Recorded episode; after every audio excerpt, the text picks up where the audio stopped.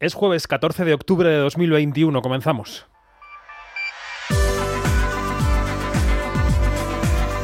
Quinótico, cine, series y cultura audiovisual con David Martos. Onda Cero.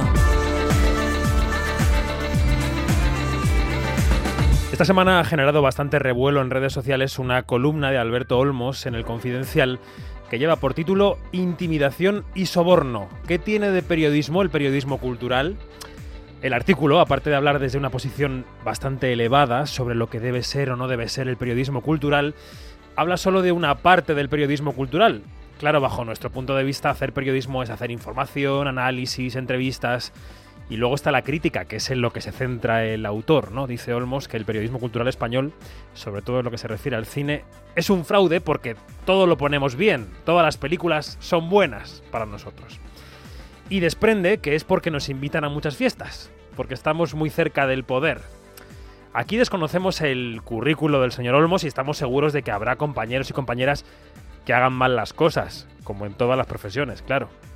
Pero en general ese sector en el que estamos, creemos, está compuesto por personas muy trabajadoras, que cobran bastante poco, algunos sufren incluso el desprecio de sus editores y además son conscientes de que cubren un sector muy precario, el del cine español.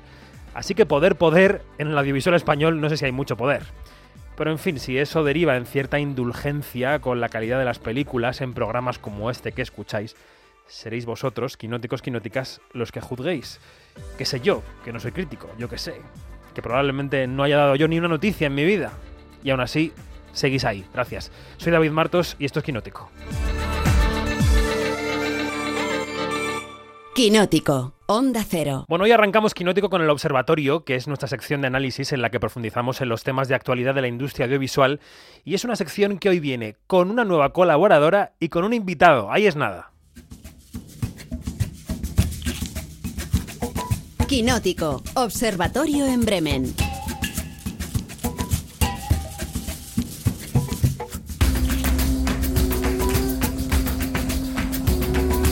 Saludamos primero a la anfitriona de este observatorio, Janina Pérez Arias. Janina Bremen, buenos días, ¿cómo estás? Buenos días, guten Morgen. ¿Todo bien por allí? Todo muy bien, muy frío porque para allá vamos. Ya es otoño, otoño, invierno absurdo. Otoño, ¿no? Sí. otoño, otoño y frío, frío, frío. Bueno, hoy recibimos por la puerta grande a una persona que es una nueva colaboradora de Quinótico en esta política nuestra de incorporar nuevas voces al programa. Va a venirse a Quinótico para hacer algo que no es lo que va a hacer hoy, lo contaremos después, porque hoy está aquí por otro asunto. Pontevedra, Susana Pedreira, buen día. Buen día, me encanta lo de la puerta grande, aunque me falta la alfombra roja. Pero yo me visualizo. Ha sonado un poco taurino lo de la mm, puerta grande, pero bueno, ya está, todo bien. Susana, como saben los oyentes, bueno, pues coincidimos eh, con ella en un alto en el camino este verano, en su programa de los findes del verano. Y allí dedicamos un tramo a los directores de fotografía. Nos acompañó José Luis Alcaine este verano y el maestro Alcaine nos lanzaba una propuesta. Nos decía que cuando viésemos Madres Paralelas, la nueva película de Pedro Almodóvar, pues que le volviéramos a llamar y que vista la película él nos podría contar cómo hizo la fotografía. Yo sé que Janina la ha visto. eh, ¿Tú, Susana, la has visto o no?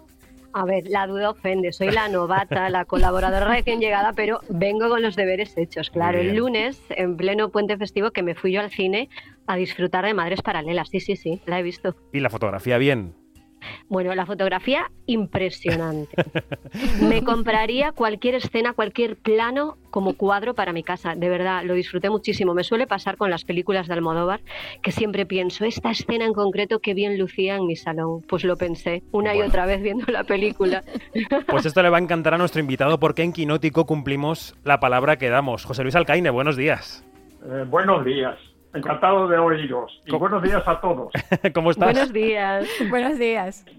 Muy bien, pues nada, aquí eh, escuchándoos encantado. Bueno, pues nos alegramos mucho también de escucharte a ti. Antes de comenzar con la conversación, le hemos pedido a nuestro compañero David Iglesias, que también está aquí en la mesa. David, buenos días. Buenos días, David. Que nos dibuje el perfil de nuestro invitado. ¿Quién es José Luis Alcaine? Pues director de fotografía de casi un centenar de películas, como El Sur, El viaje a ninguna parte, La pasión turca, Ay Carmela y El Lute. 20 nominaciones y 5 veces ganador del premio Goya a Mejor Dirección de Fotografía. Los dos primeros llegaron por sus trabajos con Fernando Trueba en El sueño del mono loco y también Belle Époque. Después volvería a subirse a recoger el cabezón por El pájaro de la felicidad, El caballero Don Quijote y Las Trece Rosas. Ha trabajado también con Pedro Almodóvar hasta en nueve ocasiones en películas como Mujeres al borde de un ataque de nervios, Átame, Volver, La piel que habito con la que cosechó el premio Vulcan en el Festival de Cannes o la recién estrenada Madres Paralelas.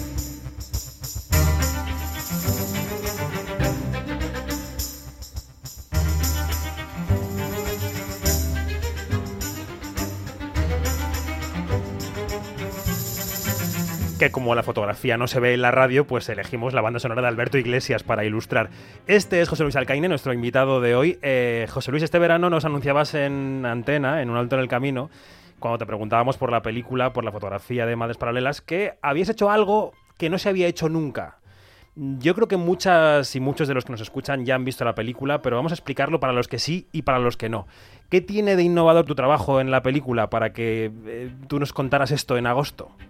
Bueno, es que, eh, vamos a ver, eh, siempre ha habido un factor en, nuestro trabajo que, que, era interesante, pero que no se, no se ha estudiado bastante, que es el uso del diafragma, el, escoger un diafragma u otro para hacer una película o, unas escenas de la película, como quisiéramos. Ya hubo eh, un, director de fotografía, digamos, pionero en este asunto, que fue Greg Toland, que fue el gran director de fotografía del Ciudadano Kane, pero también de la uva de la de la ira y de muchas otras películas. Y, su, y siempre su propósito era conseguir, como le había pedido, por cierto, Orson Welles, que eh, en, el, en el plano estuviese lo, casi todo a foco, si era posible todo. Ajá. Y entonces, bueno, pues ellos, él lo intentaba, lo que pasa es que lo intentaba en películas de la época en blanco y negro, porque el color entonces era realmente unas una películas lentísimas y no se podía diafragmar mucho, era imposible. Y entonces ha pasado el tiempo y de repente en los últimos 30 años aproximadamente se ha puesto de moda en el, en el cine, en parte del cine, no en todo, pero en parte del cine se ha puesto de moda el desenfoque. El Uh -huh. desenfoque. Sí.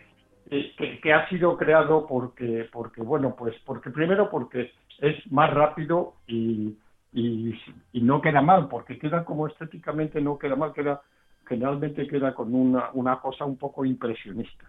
Pero yo dándole vueltas a, en la, en la maldita pandemia, dándole vueltas a la imagen, se me, me, me, me, me creé yo mismo un relato, que es que de alguna manera el hecho de que estuviera gran parte de la pantalla desenfocada en los cines, eh, digamos, de alguna manera rechazaba al espectador. El espectador quería más información y se encontraba con que no tenía apenas información.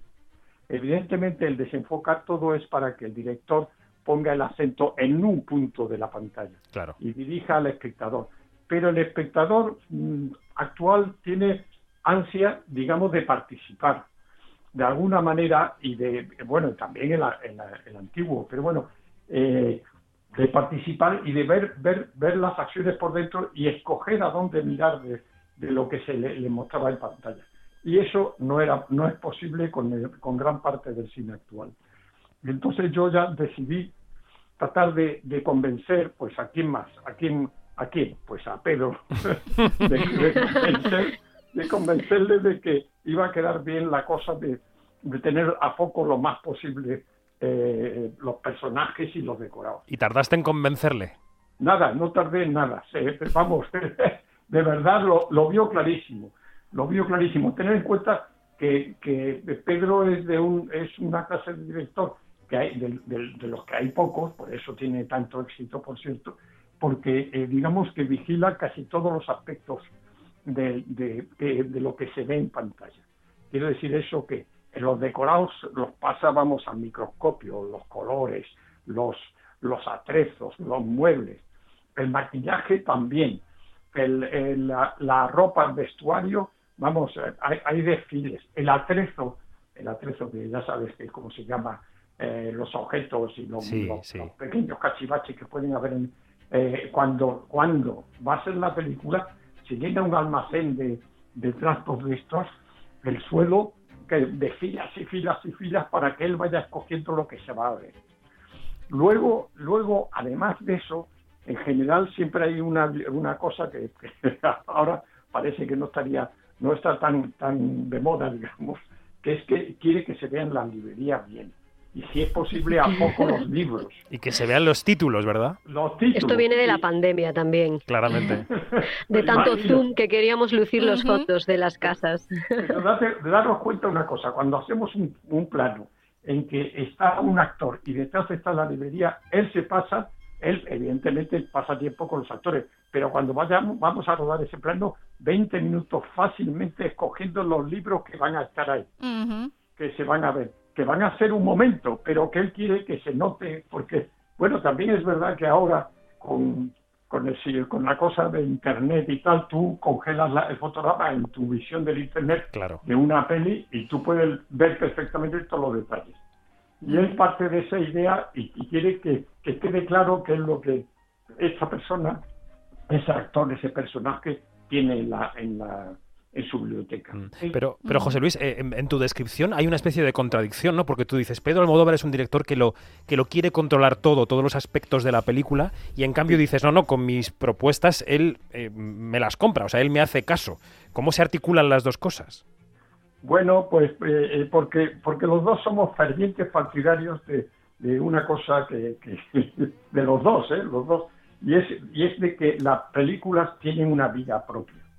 Una vida que se va desarrollando durante el rodaje y a la que hay que, digamos, adaptarse a cada momento porque la película va cambiando. Y más, tal, tal como la, la rodamos nosotros, Pedro y yo, porque la rodamos eh, en que no tenemos nada, nada digamos, previsto o nada mm, eh, de, de esta- de esto que hacen, ah, se hace mucho en el cine actual, de un storyboard con los dibujos de los planos y todo ese tipo de cosas. Eso hay que olvidarse de ello en la película de Pedro. Es decir, que hay que ir creando sobre la marcha. Y entonces al crear sobre la marcha, yo a eso me adapto muy bien, porque Mm. realmente me parece que, que debe de ser así. Y entonces, al crearse, al, al- al crearse sobre la marcha, lo que ocurre es que te van surgiendo ideas en el momento a las que te adaptas muy fácilmente porque estás abierto a ellas. Porque si estuvieses eh, con una idea muy preconcebida, se ha acabado. Se va a lo que está preconcebido. Y, y esto es terrible, pero mm, digamos que la culpa, la culpa, la culpa la tiene el maestro Hitchcock. Porque- sí, sí, no olvidemos que el maestro Hitchcock, que es un que realmente yo lo considero un maestro y sus películas son la repera, porque además, porque Hitchcock venía del cine mudo, él empezó en el cine mudo. Entonces, eh, en el cine mudo primaba la imagen, primaba lo visual porque no había eh, apenas sonido, entonces, o no había ningún sonido. Entonces él es un creador de imágenes visuales que está bien. Pero eh, en la entrevista con Truffaut tiene una frase que a mí me parece que le ha hecho relativamente daño al cine que le, que le sigue, digamos, que le sigue muy de cerca. Y es una frase que decía, yo dos meses antes de rodar la película ya la tengo rodada. Porque sabía qué, qué plano, qué plano quería Mm. hacer para cada escena de manera minuciosa. Eh, Susana creo que tenía una pregunta para ti, José Luis. Sí, Venga, me, me ha gustado lo que ha explicado eh, cuando nos hablaba de, de cuál es el sistema de, de fotografía que él ha utilizado, porque es exactamente lo que yo sentía como espectadora, no eso de que tengo todos los detalles ante mí, no la mayoría de los planos no hay absolutamente nada desenfocado y aún así lo que está en primer plano, que suelen ser ellas, las protagonistas Penélope y Milena, aparecen como inmensas, ¿no? Eh, en ese primerísimo primer plano que soportan las dos también y yo cualquiera de esos planos ya os decía que me, me los llevaría para mi casa eh, como cuadro, además con esa paleta de colores de otoño maravillosa que hay en toda la película. Pero yo lo que le quería preguntar a él, si hay algún plano, si hay alguna escena que fuese especialmente difícil y que justo por esa complejidad él esté especialmente orgulloso. Los que hemos visto la peli seguro que lo identificamos.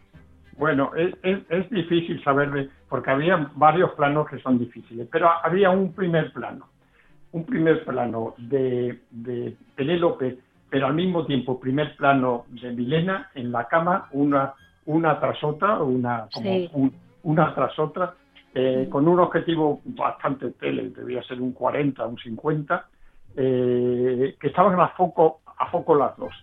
Ese es un plano eh, que, que, tuve que aprovechar que un, un, un objetivo estaba fuera de madre un poco y porque cerraba a 22 de diafragma. Eso teníamos que hablar de los diafragmas y tal, pero vamos a dejarlo. Pero los, los, los, los, objetivos pues te pueden abrir, por ejemplo, a uno y medio o a dos de diafragma o pueden cerrar normalmente a 22 o a 16 a veces. Entonces, casi toda la película está muy cerrada, está a 16, 22 para que haya mucha profundidad de foco y todo esté a foco. Pero en ese plano era dificilísimo porque no, no conseguíamos el foco, el foco en, los, en las dos caras al mismo tiempo. Y entonces había un objetivo que estaba mal, estaba mal y se cerraba más. Y ese objetivo fue el que empleamos. Y ese se, cerraba bastante más, como un diafragma más del 22 a 32 de diafragma. Qué interesante. Y, qué interesante. y entonces rodamos a 32 de diafragma, que es un objetivo, es un plano en que está, si quiero lo mando por WhatsApp Pero qué afortunados los pues que no lo hayan visto, que ahora se van a fijar muchísimo, muchísimo en esa escena. Nosotros, entre nosotros sois muy de admirar los de este programa y los que estáis participando en él, porque eh, tratar, porque estáis tratando mucho, mucho, o cosa que os, os agradezco, porque no lo hacen, pocos críticos lo hacen, mucho de la imagen. Y eso es, eso es espléndido y con la dificultad de que tenéis que hablar de ella, que no la estáis enseñando. Efectivamente, y de términos técnicos que la gente no conoce en casa, pero bueno, te tenemos a ti, que es el privilegio real de este programa para hablar de ello. Eh, decía Susana la paleta de colores que era otoñal, ¿no? De Madres Paralelas. Yo te quería preguntar, José Luis, por la importancia del color, porque Almodóvar es un director al que, al que tú me corregirás, pero le gusta mucho la luz. No hay escenas oscuras, borrosas, como en un tipo de cine que casi no se adivina lo que está en la pantalla, todo se ve todo se ve claramente eh, en la pantalla, ¿no? Se rueda distinto, ¿no? Con un director al que le gusta mucho la luz que con otro al que le gustan las sombras. Claro, eh, eh, eso es así. pero pero se les puede se les puede convencer de lo de lo contrario. Por ejemplo, te cuento porque está ya en la historia del cine, ¿no? se puede matar a un niño, la película de Chicho Ibáñez Serrano, que es una película de terror. Y cuando cuando la planteamos con Chicho, Chicho me decía, bueno, ya sabemos la película de terror, la sombra en la pared, lo que se acerca, y yo digo, nada de eso, nada de eso. Tiene que ser una luz natural para que el terror venga de las situaciones y pueda ocurrirle a cualquiera en un momento dado. Porque si no, la película de terror, yo siempre, yo como espectador digo, ¿y por qué se mete esa persona en ese sitio tan oscuro? Efectivamente. ¿Por qué esa chica va tranquilamente por ese sitio en que no se ve nada y es un callejón lleno de sombras.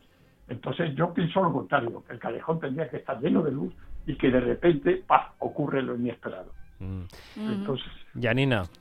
Sí, em, es que a, mí de verdad que me maravilla, José Luis, que, que tú, pues, si me permites decirte tú, eh, tutearte, em, hayas conseguido trasladar a imagen una visión tan particular como lo es la de Almodóvar.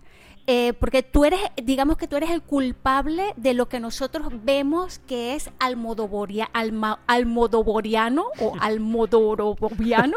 almodovariano. almodovariano. complejo. Exactamente. Y, este, y no solamente esto, sino es también la reinterpretación, vuelvo a, la paleta de colores, que es la reinterpretación del tecnicolor. Esta cosa que, que, que que tú le, lograste captar de Almodóvar. Yo quería irme un poquito hacia atrás porque no todo ha sido miel sobre hojuelas en, tu relación con Almodóvar. Em, me remito a Átame, donde tuviste un desencuentro con Almodóvar, y yo quería que después, que, nos contaras, después de Átame, que pasaron tantos años, cómo fue ese reencuentro y el ir depurando una imagen o imágenes que hasta hoy en día son que no se pueden separar. Yo no puedo separar Almodóvar del trabajo de José Luis. No lo voy a hacer mm. jamás en la vida. ¿Cómo, cómo ha sido esto? Bueno, eh, viene, viene un poquito del enorme éxito y de, de la película de mujeres. Mujeres, que fue la primera película que yo rodé con, con Pedro, eh, yo no hacía ese tipo de fotografías del tipo de mujeres, pero, pero deduje con, en mis conversaciones con Pedro, porque él no, no, no termina, él como ningún director, ¿eh? no te dice, quiero esta luz exactamente o esto. Entonces, uno tiene que hablar, ir hablando día tras día cuando la preparación de la película y lo va viendo claro. Y entonces, eh, yo, digamos, digerí lo que, lo que Pedro eh, me, iba, me iba diciendo y el resultado fue la película de, mujeres. Pero yo soy eh, tiendo a tratar de no repetirme nunca y de tratar de renovar constantemente y de cambiar. Tanto es así que uno, una de mis obligaciones casi, y lo he conseguido llevar a cabo, es olvidarme totalmente de lo que he hecho en una película cuando empiezo otra. Es decir, que no haya referencias de otros trabajos en mi trabajo, por lo menos de, otros trabajos anteriores.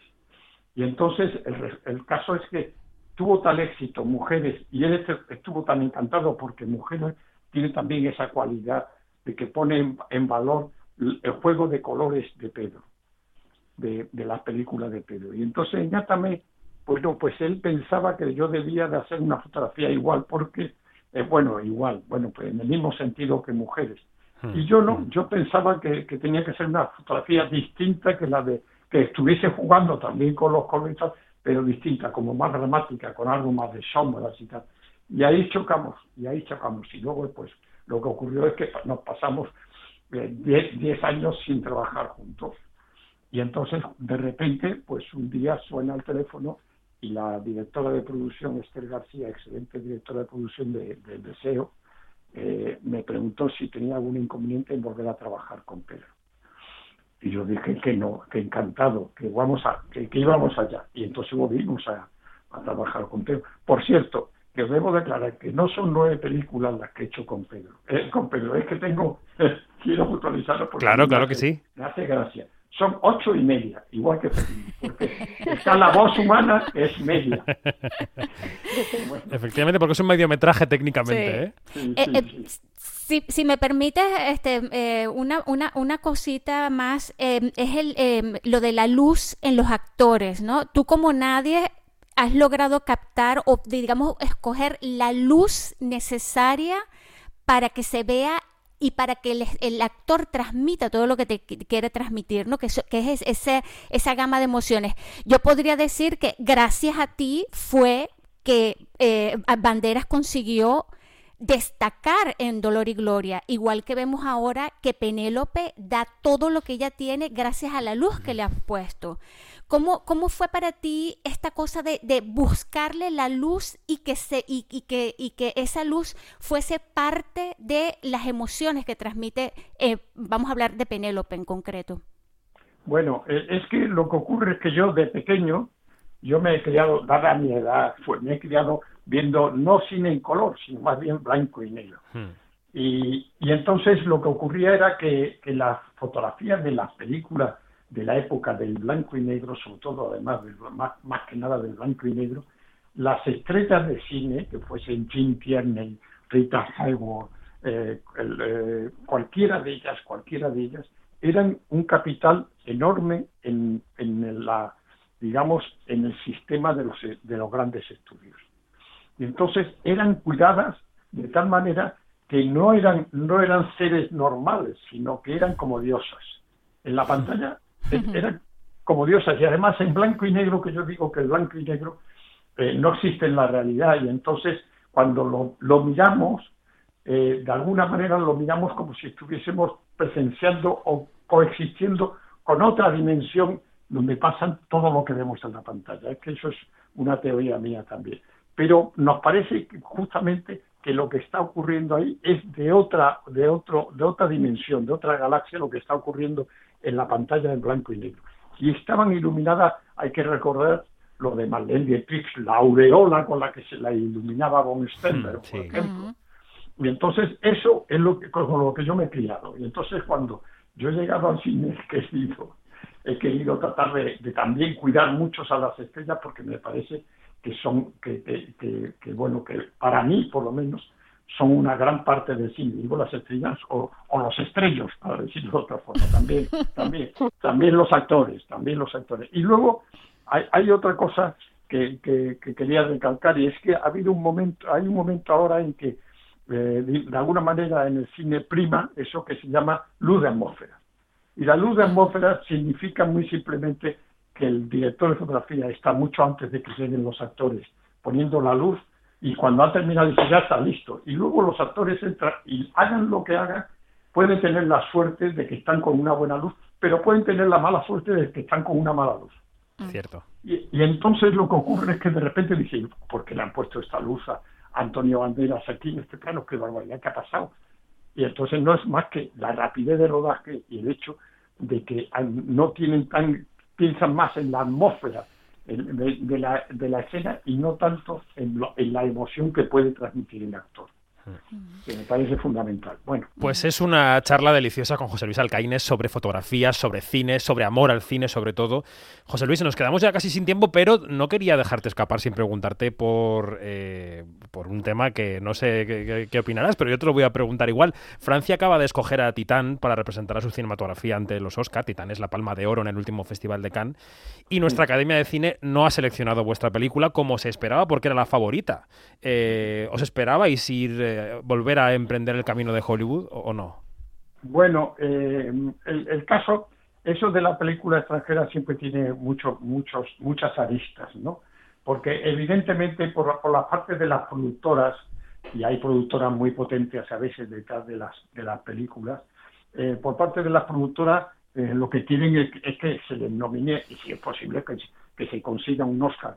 Pero no, no, ve, no ven con claridad que a mejor esa película que están apoyando y tal, y por estas partes y tal y cual, no, no va a tener ningún, absolutamente ninguna posibilidad en, la, en los Oscars. Ya ha pasado, ya ha pasado con muchas películas. Pero claro, bueno, con, con Pedro está ocurriendo otra cosa que también ha pasado ya en la historia del cine en Europa y en Estados Unidos. Y es que eh, los grandes realizadores de cine llegan un momento en que pierden fuerza en sus, en sus países de origen.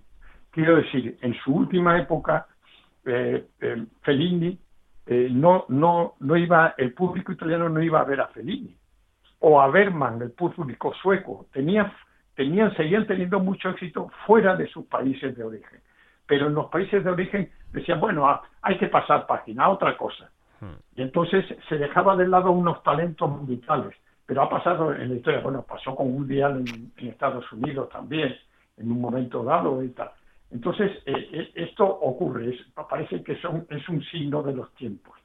Y, es más o menos lo que ha ocurrido, más o menos. Bueno, pues a ver qué ocurre. Aquí, desde aquí le deseamos mucha suerte al buen patrón ¿eh? en su carrera de los Oscar, pero queríamos hablar contigo sobre este asunto porque erais favoritos y bueno, pues ya sabéis, los votos de la Academia son libres. Es que te quiero, te quiero hacer una puntuación. Sí, sí, sí, sí.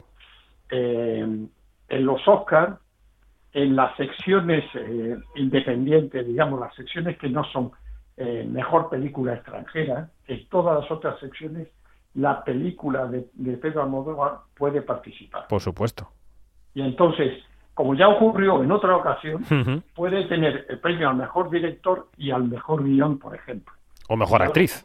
O mejor actriz. Y no estaba nominada en aquella época la película de Sí, sí. Y entonces eh, demostró que es que, como ha, pasado, porque hay que reconocer una cosa, las votaciones, yo, yo digo siempre que las votaciones, bueno, pues hay que tomarla un poco con pinzas, eso que digan, no, es que es la mejor película porque la ha elegido los Goyas. Bueno, pues yo, yo tengo cinco premios Goya y creo que dos, puede ser que tres, están muy acertados, pero los otros dos no estoy de acuerdo con ellos. Eso que me los han dado de más. Ahora te digo otra cosa, que también hay películas que no me han dado el y que pensaba, pues se lo merecía. Pero esto, es así, esto es así. Pues las ovejas que dan por las que salen, José Luis. Ya está. Todo, todo en orden. José Luis Alcaine, un placer hablar contigo. Gracias por el piropo que nos has echado inmerecidamente, porque nuestra suerte es que eh, maestros como tú se pongan al teléfono. Así que muchas gracias. Nada, gracias a vosotros. Un abrazo, fuerte. Un abrazo enorme. Un abrazo. José Luis, hasta la próxima. y besos a las chicas. Gracias. Recibidos, gracias. Gracias, José Luis. Bueno, eh, Susana Yanina, eh, aparte de la lección de fotografía, eh, qué, lección de humanidad, ¿no? Wow, y tanto, y tanto, de verdad, yo lo escuchaba y volví a pensar en ese momento de visionado de, de la peli en el cine, que además fui sola que no sé si os pasa, pero estás más atenta a las Mm. películas cuando vas sola al cine, que yo es algo que hago mm, de poco tiempo esta parte. Antes yo entendía el cine como una cita y ahora me encanta ir sola al cine. Y sobre Mm. todo has empezado a entender el trabajo, el mío o el de Janina, que es ir al cine no solo como espectador, sino para luego hablar de la película, que es un horror es porque estás con medio cerebro conectado todo el tiempo. Es verdad, es verdad, pero de momento no lo veo como un horror. Me ha gustado la experiencia. Vale, Podéis vale. invitarme de colaboradora novata más veces, que yo me voy a ver las películas, muy atenta. Bueno, eh, Jani, es que tenemos que contar qué ha venido a hacer a este rancho Susana Pedreira. Chan, chan, chan, chan. A ver, a ver, a Vamos ver. a, ver si- intentar... A ver, ¿lo quieres contar tú? Venga, cuéntalo tú. va. No, no, no, yo iba a decir, a ver si les gusta a tus, a tus oyentes. Cuéntalo tú, claro, eres Igual, el jefe. igual dejan de escucharnos. No, digo que contigo vamos a hablar de libros, de libros sobre el audiovisual, eh, porque el otro día, por ejemplo, empezamos a hablar con Fernando de musicales, ha tenido mucho éxito en redes, a la gente le gustó mucho, y contigo queremos hablar de libros. Empezaremos muy pronto, no diremos cuándo, porque hay un poco todavía que ensillar y montar el caballo, pero Claro. dentro de poco hablaremos de libros, porque es, tu pas- una de tus pasiones, ¿no, Susana? Sí, yo siempre lo digo, yo vivo entre micros y libros, o sea que yo en- encantada, porque hay muchos libros, es verdad, que, que hablan del cine, ¿no? Siempre hablamos de los libros que son llevados al cine. Bueno, pues no es eso, son libros que hablan de cine, que como es la pasión de, de David y de toda la gente que hace este programa, pues nada, venga, vamos a buscar cine en los libros. Venga, y no seremos estrictos, ¿eh? O sea, que serán libros que de alguna manera se crucen con el audiovisual, con el cine, con las series. Así que, Janina, pon en el grupo propuestas, ¿eh? Para que Estoy súper entusiasmada, súper entusiasmada. Ya tengo un par de ellos aquí. Bueno, Ah, qué bien, pues ya me lo dirás. antes de que os vayáis y de cerrar este observatorio, vamos a hablar un momento del buen patrón, que como saben los quinóticos y las quinóticas, lo acabamos de mencionar, es la película que hemos enviado a los Oscar en España y que se estrena este viernes 15 de octubre. Reúne a Fernando León de Aranoa, el director, con Javier Bardem, casi, casi 20 años, 18, 19 años después de Los lunes al sol. Eh, Tú lo viste en San Sebastián, ¿no, Janina? ¿Qué te pareció? Sí. Eh, reitero, me parece que es una gran comedia. Eh, Fernando León de, de Aranoa y, co- y con Javier Bardem logran una cosa que es un imposible y es que durante yo no sé cuántos minutos que dura la película que pierdas la noción del tiempo y te metas en esa historia y te rías de cada chiste que hacen y de cada situación. El casting está fenomenal. Es una, es como una, como un aparato de, de relojería muy bien puesto, tiene muy buen ritmo y de verdad que a mí desde el minuto cero me encantó esta película. Bueno, muy, muy bien. Susana ya tiene los dientes largos, claro. Ya, ya Claro, quiere ir al yo cine. ya tenía ganas de verla, pero ahora pues mira más, tenía ganas por a ver si me reconcilio con León de Aranoa, que las últimas no, no, no Ay, me ha... Sí, no te me vas a reconciliar, ¿sí? te vas a reconciliar, Susana, sí, porque a mí las, las últimas tampoco me, me han gustado demasiado y, y de verdad que, este, bueno, se nota que este hombre lleva el humor por dentro y que lo tenía reprimido. Bueno, Ah, qué bien, Enseguida- porque la última que me gustó es eh, del 2010, yo creo que era Amador, que la protagonizaba Sí. un gallego, Celso Bugallo, y ahí humor no, no precisamente, era dramón. Bueno, Sí. pues Celso Bugallo vuelve a esta película, ya no Sí. te diremos en qué papel. Enseguida escucharemos una charla que mantuvimos con el director, con Aranoa, en San Sebastián, pero dejadme antes que escuchemos un fragmento de la conversación que mantuvimos también con Javier Bardem. Decía Bardem que él, para ese empresario medio corrupto y chicloso que interpreta, no busca un solo referente, no, referentes él tiene varios. Eh, sí, hay uno, hay algunos que tienen clubes de fútbol, otros que presiden eh, ayuntamientos, pero también es un ferretero de un sitio que yo conozco que era muy así, muy chabacano, y muy ¿Productores de cine incluso? Productores de cine puede haber alguno, exproductores de cine, eh, no sé. Es que, es, es que también bebe de las aguas de Jesús Gil y Gil, también es este personaje, ¿no? Que es- ya, ya ha pasado tiempo de eso. Pero también de, como decía en una entrevista, del rey emérito, ¿no? De esta cosa de qué simpático es, ¿no? Que se le perdona porque dice, a ver, es, a ver, es muy cercano, es un tipo muy cercano, muy chabacano, muy normal, ¿no?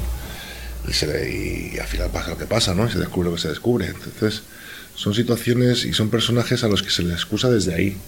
Y es un peligro, ¿no? Todos conocemos, Sí. ¿no? Algún perfil así. Sí, sobran referentes, lamentablemente. Bueno, pues ahora sí que os despido, chicas, porque vamos a escuchar esa charla que mantuvimos con León de Aranoa en San Sebastián. Janina Pérez Arias, un beso, gracias, hasta la semana que viene. Un abrazo, chicos. Adiós. Y Susana, oye, en cuanto tengamos listo lo de los libros, empezamos, ¿eh? Claro, claro, yo ya estoy leyendo. Así que aquí vuelvo en cuanto me invites. Janina, qué bien estar un ratito contigo. Ay, qué ilusión me hace, Susana. un biquiño. Adiós, adiós, chicas. Adiós. Bueno, la charla que se produjo en el día del estreno allí de la película en San Sebastián, del Buen Patrón, o sea que fue una charla anterior a la selección por parte de la Academia. Lo digo para cuando escuchéis, todavía la Academia no había elegido la película para representarnos en los Oscar. Así que escuchamos cómo suena el Buen Patrón y después nuestra conversación con Fernando León de Aranoa. Quinótico, la entrevista. Tenemos mucho que celebrar, que gracias a vosotros hoy somos finalistas del premio que da el gobierno regional a la excelencia empresarial. Excelencia. Es un momento muy delicado. No podemos tener ese individuo ahí cuando llegue la comisión. ¿Por qué nos deja sin premio? ¿Qué dicen las pancartas? Lo que dicen siempre las pancartas. Nada bueno. El equilibrio. El equilibrio es muy importante. Pues eh, estamos con Fernando León de Aranoa, el director del Buen Patrón, que presenta aquí en San Sebastián su película en, sección oficial. Eh, Fernando, ¿qué tal? ¿Cómo estás? ¿Qué tal? ¿Cómo estáis?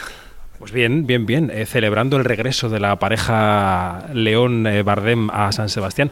¿Cómo estás viviendo el reencuentro con el festival junto a, Javier? Es verdad que habías tenido otras visitas, pero esta es especial, ¿no? Sí, es verdad, porque a, todos nos recuerda, vamos, a, los dos y, a más gente que ha participado en la película, nos recuerda mucho aquel momento. De hecho, el otro día hablaba con Luis Tosar, que está con otra película, como bien sabes, y cambiamos unos mensajes y me decía él también, me acuerdo de, aquel, de, aquel, aquella visita, ¿no? yo creo que, que, nos marcó mucho a todos, los que participamos, lo pasamos muy bien, nos trataron muy bien, así que estábamos locos por, por volver a contar otra historia, esta del buen patrón.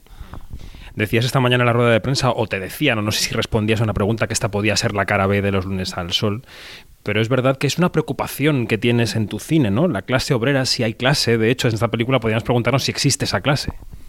Sí, en esta película aparece, está un poco desintegrada, ¿no? Aparece un poco, no... Sí, era parte del relato, ¿no? Igual que en aquella, Los lunes al sol, eh, aquello era parte muy importante de la historia, ¿no? Porque no era solo una historia sobre desempleo, sobre también era sobre la identidad, ¿no? Y en aquel caso sus personajes tenían esa identidad, ¿no? La de pertenencia a una clase, a la clase trabajadora, que es lo que me contaban a mí los trabajadores del naval cuando, cuando me documenté con ellos para escribirla, ¿no? Y eso de alguna manera les daba una, una protección tanto en lo más inmediato, que es la, necesidad, es decir, una caja de emergencia, un apoyo de los compañeros, como en algo quizá más importante, que es eh, en lo íntimo, en, en saberse un, parte de algo, ¿no? Eh, en aquel caso una clase trabajadora. En este caso no es así, ¿no? Yo no sé si porque han pasado 20 años, es otro tipo de industria también, aquello industria pesada, ¿no? Donde eso era importante, aquí aquí no es tan así, ¿no?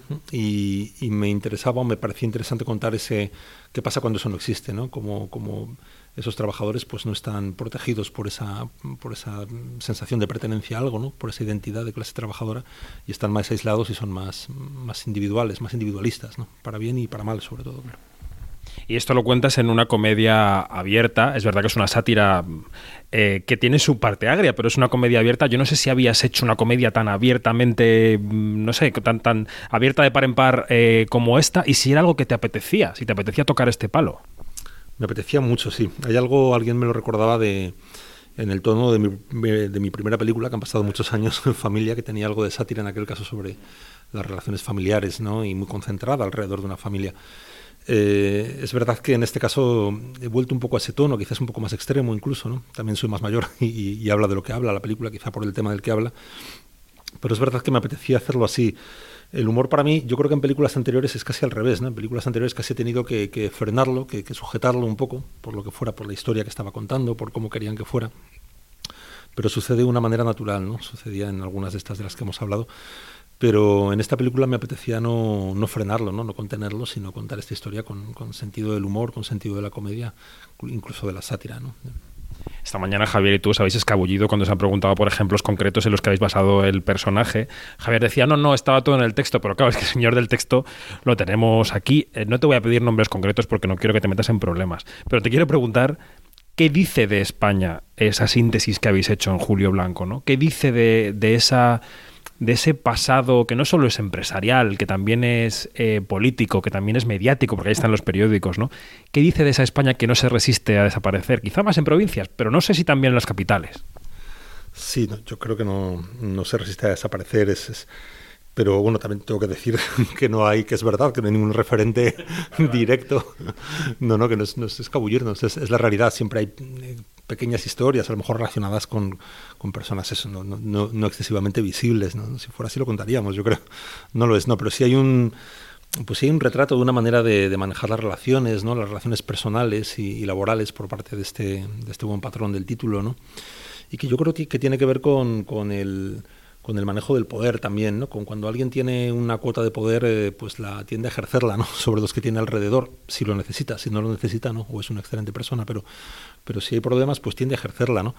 Eh, es, así pasa en la película, pero también algunos de los trabajadores que están por debajo de él hacen lo mismo con los que están más abajo, ¿no? Es decir, usar la cuota de poder que, que, cada uno tiene. Y yo creo que de ese riesgo, de esa manera de, de actuar, no estamos exentos nadie, ¿no? Yo creo que también cualquier escritura de cualquier personaje que hagas tiene que ser una mirada hacia ti mismo ¿no? y examinarte también y ver en qué momento tú puedes tener un comportamiento parecido y de esa manera la película interpelar a todo el mundo, no, no solamente a, a los que se sientan, a los que estén en esa, en esa posición que está él. La construcción del personaje de Javier es muy meticulosa, todos hemos cenado con gente así, tú también, porque te han producido películas, productores que cogen así el jamón, y has cenado con alcaldes de pueblo que, fanfarronean así, todos lo hemos hecho, ¿no? Eh, ¿cuál es, cuál es, eh, ¿Cómo fue el trabajo juntos para ir construyendo, es que hasta el pelo es muy característico, ¿no? Construyendo este personaje con Javier. Pues estaba, el personaje estaba en el, existía en el papel, ¿no? De hecho fue hace, hace dos años, exactamente en este festival, le, puse el guion encima de la mesa y, y le propuse oficialmente, digamos, el personaje, aunque ya había pensado en él tenía el guion escrito y fue la primera vez que le dije, me gustaría mucho que hicieras este personaje, ¿no? Del buen patrón, a ver, léelo, a ver qué te parece, a ver qué te gusta, ¿no? Y la suerte fue que, que le gustó y quiso acompañarme, ¿no? En esta, en esta aventura otra vez. Y, y, a partir de ahí, pues hablamos mucho, conversamos mucho, que es como se hace, claro, de única manera. Empezamos ya cuando se acercó más el rodaje, también decidimos dejarlo un poco en suspenso para no quemar el trabajo, pero cuando ya se acercaba el rodaje o la preparación de la película más bien, eh, empezamos a hablar más, a conversar más sobre él, sobre su manera de...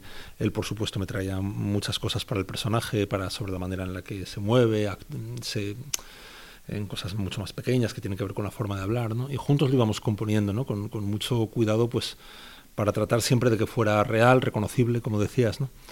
Y, también pues para no caer en, una caricatura o en un retrato maniqueo, ¿no? Quería que no fuera así, de hecho eh, el patrón, eh, digamos, eh, hablamos de él, pero también de un grupo de trabajadores que tampoco precisamente son, son santos, ¿no? O sea que también entre ellos hay mucho fuego cruzado, mucho individualismo, mucha competitividad. Y, bueno, al final era más eso, ¿no? Un retrato de un panorama que, que de una única persona. Decía Javier, acabamos de estar con él en otra habitación, decía algo así como que a veces trabajaba con directores y luego no se veía reconocido en el montaje de las películas. No lo decía por esta, lo decía reflexionando sobre su carrera en general. Decía, a veces me gustaría ser yo el director de la película o el montador para decidir qué escenas mías se quedan, cuáles no, o qué longitud tienen mis, mis planos, porque a veces bueno, pues yo he hecho un trabajo que no se ve entero, ¿no? En este caso yo creo que el montaje está muy cuidado, ¿no? Que las reacciones de Javier, sobre todo en cámara, están medidas casi al milímetro, ¿no? Era una cosa que te preocupaba, que la reacción llegara hasta el punto de la risa o de, del punto cómico, porque se mide así, ¿no? En longitud de plano. Sí, hay, muchos, hay muchos criterios ahí, ¿no? Desde luego ese es uno de ellos. También yo creo que tú, al final, siempre cuando diriges y por consecuencia cuando montas, también eh, intentas entender un poco qué es lo que quieres que le pase al espectador en ese momento. Por eso a veces retrasas una información un poco más de lo debido, o se la adelantas con la intención de sorprenderle, pero eso siempre está presente, ¿no? Y en el caso del humor o de la comedia, pues también es así, ¿no? Es verdad que a veces medio segundo de duración en una mirada hace la diferencia, ¿no? En que, entre que tenga gracia o no la tenga, ¿no? Pero bueno, todo esto es un proceso que para mí ha sido muy similar en todas mis películas, así que en este caso es verdad que está muy cuidado, pero es que en montaje siempre es así, ¿no? Te ves todas las tomas que has hecho, todos los planos. Yo por lo menos soy un, yo como director, yo monto desde, o sea, yo es primera secuencia, primer plano, primera toma, ¿no? Me veo todo el material, aunque lo haya rodado, y vas eligiendo eh, lo mejor, ¿no? Para ir componiendo ese personaje, ir modulándolo también en montaje, ¿no? En montaje se pueden hacer muchas cosas con el trabajo de un actor, buenas y malas. Entonces eh, es muy importante. Es, tiene todo el sentido del mundo que, que, es algo que a Javier le, le interese o le, le preocupe. ¿no? Ahora con el digital la cantidad de material será ingente, supongo. Bueno, depende de cuántas tomas hagas tú, porque hay directores que son de pocas tomas y otros que son de más. Es cierto, yo, bueno, creo que hago tomas, o sea, hago, hago bastantes, vas buscando cosas, pero luego a cambio sí ruedo muy específicamente lo que quiero, ¿no? O sea, no hay gente que cubre más las secuencias completas desde muchos ángulos. Yo sí creo tener claro esto, quizás una herencia de haber rodado en 35, que todo era más, más caro. Bueno, también me gusta que sea así, ¿no? Porque al final cuando cuando planificas, cuando decides poner la cámara en un sitio, tiene que ser el sitio perfecto, ¿no? No, no, no hay tres lugares, hay uno. No siempre aciertas, pero tienes que intentarlo. Entonces, eh, me gusta tenerlo claro. Yo, de hecho, cuando ruedo sé cómo voy a montar. O sea, sé, a veces modificas el corte, pero casi siempre sé en qué frase voy a salir, voy a cambiar de plano, me voy a ir a, a otra secuencia. ¿no? Entonces, eso también hace que no, que no acumules tantísimo material. Estamos hablando con Fernando León de Granoa sobre el buen patrón, su película en San Sebastián. Eh, recordábamos el momento en que con, vinisteis con los lunes al sol y era un momento en el que prácticamente se coincidía con aquella oleada del no a la guerra, ¿no? El momento en el que la imagen del cine español pasó por un momento, por una paréntesis delicado, porque hubo parte de la sociedad que, por lo que fuera, se divorció del cine español o el cine español con su reivindicación se divorció de parte de la sociedad. No sé cómo fue ni, ni por qué, ¿no? Porque quien lo sepa que, que, lo explique. Pero es verdad que dieci, tanto, 18 años después, 19 años después, eh, parece que estamos en una cierta reparación, a pesar de que la sociedad y la política estén más polarizadas que nunca. Parece que ya no está tan presente esa imagen del cine español entre esa sociedad que se divorció en el no a la guerra. ¿Tú lo percibes así? ¿Percibes que eso se ha reparado un poco o crees que estamos en el mismo punto? Es que yo tampoco tengo una percepción tan extrema, digamos, de un... O sea, no siento que haya nada que reparar, o sea, que no creo que sea tan eh, yo no lo viví así, ni en esos momentos, ¿no? Que donde mm, si hubo algo, pues sería, si hubo algo parecido a lo que describes, ¿no? Sería en ese momento. Esta película se estrenó en realidad en, en este festival en 2002, ¿verdad? Fue. Y es verdad que luego, pues los, los eh, Goya que, que, que, se dieron a esta película y a otras en esa ceremonia, que fue cuando se, se planteó esa posición de eh, a la guerra ¿no? por parte de, la comunidad que hace películas, en realidad se planteó por parte del de, de, 80% de la sociedad, ¿no? el 83% de la sociedad. ¿no? Nosotros éramos más visibles, ¿no? entonces... Eh, en fin, ya te digo, ¿no? yo no siento que eso, que eso haya sido así del todo, o sea, que no haya habido, eh, que haya habido como algo que reparar, ¿no? algo que, he vivido momentos muy dulces en estos 20 años con mi trabajo, otros no tanto, pero siempre he entendido que dependían más de la calidad de lo que haces que, que eso, ¿no? que de un fenómeno eh, o de una relación social ¿no? con entre los espectadores y el cine español. Yo creo que es, yo creo que es, quiero pensar que es buena ¿no? y que no hay ese tipo de interferencias o de, o de pensamientos. Y en este punto que, como tú dices, has tenido éxitos con tu cine, que te ha ido bien con algunas películas, con otras menos bien, pero bueno, le, pasa a todo el mundo. Eh, ¿Por qué haces películas? Es decir, ¿sigues pudiendo hacer películas porque te apetece hacer las películas? ¿O sigue habiendo un ingrediente no diría comercial, pero sí de, netamente de público que manejas para, para, tener un equilibrio, ¿no? Para que sea el cine que tú quieres hacer, pero para que tenga una correspondencia en taquilla que te permita seguir hacia adelante. La verdad es que soy mucho más inconsciente, ojalá, ojalá pensara más en eso, me mejor quizá. Pero, pero no, solo es que no sea capaz, es que no se me ocurre, es que ni siquiera... Eh, yo por lo menos eh, actúo mucho por impulso, ¿no? Es decir, cuando tengo una historia que, tira mucho de mí y que también te diré que internamente, o sea, yo las, las pongo mucho a prueba. En el caso de esta historia, eh, la tenía, mm, tenía un tratamiento hace unos años y, y, lo dejé en un cajón, hice un día perfecto, hice otra película. Es un proceso natural, o sea, y vas dejándolas un poco a un lado, lo retomo después y veo si esa historia sigue tirando de mí, ¿no? Emocionalmente, sobre todo, ¿no? Porque al final le vas a dedicar tres años de tu vida, o sea, ya te puede interesar lo que vas a hacer, ¿no? Y, y, fue así, ¿no? Hay otras veces que no pasa, en este caso fue así, ¿no? La retomé, eh, leí. Y al final es lo que te digo, que ese es el impulso, ¿no? O sea, las ganas de contar algo. Yo creo que escribes siempre para ti, que la primera versión de lo que escribes es para ti. Si no, yo creo que estás perdido, además. O sea, si escribes pensando en, en el gusto de quién, ¿sabes? Es una, es una abstracción, es un. Creo que no está mal también, decía Julio Ramón Ribeiro, que él escribía que la primera versión era para él, la segunda ya era para su editor y las demás para los lectores. Mm, yo tengo el problema de que además coproduzco mis películas, así que la primera es para mí. Luego sí reescribe este, a veces tomando en cuenta, desde luego, ¿no? Cómo, cómo lo va a percibir el público, pero no desde un ángulo de, de, que vaya mucha gente al cine, sino de que viva la película como tú quieres que la viva, ¿no? Y luego ya que salga bien o mal, depende de tantas cosas, pero al menos intenta. Bueno, en este caso que vayan también, ¿eh? Aparte de todo esto, que vayan. Fernando, gracias. Gracias a ti, David. Que vayan, que vayan. Quinótico, lo que tienes que saber. Pues analizada la fotografía de Madres Paralelas en una conversación, la verdad, muy interesante con José Luis Alcaine y escuchada la charla con Fernando León de Aranoa, que es el gran estreno español de la semana, turno ya para las noticias. David Noriega, buenos días. Buenos días, David, ¿qué tal? Muy bien, si la semana pasada toreaste, ahora que se habla tanto de toros en los bonos culturales, ¿no? Si toreaste con Begoña Donat desde el Festival de Antalya en Turquía, donde por cierto ha ganado la película española Libertad de Clara Roquet, que abrirá la Seminci dentro de muy poco. Digo, si toreaste con Begoña, hoy toreas con el hombre que ya empieza a ser tradición, nos cuenta todo lo que pasa en Sitges. Pablo Aguilar Galindo, ¿qué tal? Buenos días. Hola, buenos días. Pues sí, este ya comienza a ser un clásico, David. ¿Qué, tal estáis? ¿Qué tal por allí? ¿Todo bien? ¿Todo en orden? Todo en orden, de momento. Mucho zombie, pero todo en orden. Mucho zombie walk, que el año pasado estuvo un poco cancelado, pero este año creo que se recupera parcialmente al menos, ¿no? Lo de los zombies. Así es, así es. Parece que el festival vuelve a recuperar un poquito su normalidad después de todo este lío que ya sabéis, la pandemia. Pero, pero mucho cine, muy interesante y esperemos que siga así hasta menos el sábado, que es cuando termina. Bueno, enseguida repasamos las noticias, pero antes un avance de esa edición 54 de Sitges que ya nos presentaba aquí Ángel Sala la semana pasada. ¿Qué tal dirías que es el nivel del festival, Pablo, este año? Pues sorprendentemente elevado, David. Sitges siempre suele ser un conglomerado de repesca de las películas de género que se presentaron en Cannes, Locarno, Venecia y demás festivales y en ediciones pasadas su nivel fue algo irregular, pero esta 54 edición la verdad es que nos está dejando títulos muy muy potentes como Lamp, eh, Venecia Frenia o Where is Anne Frank.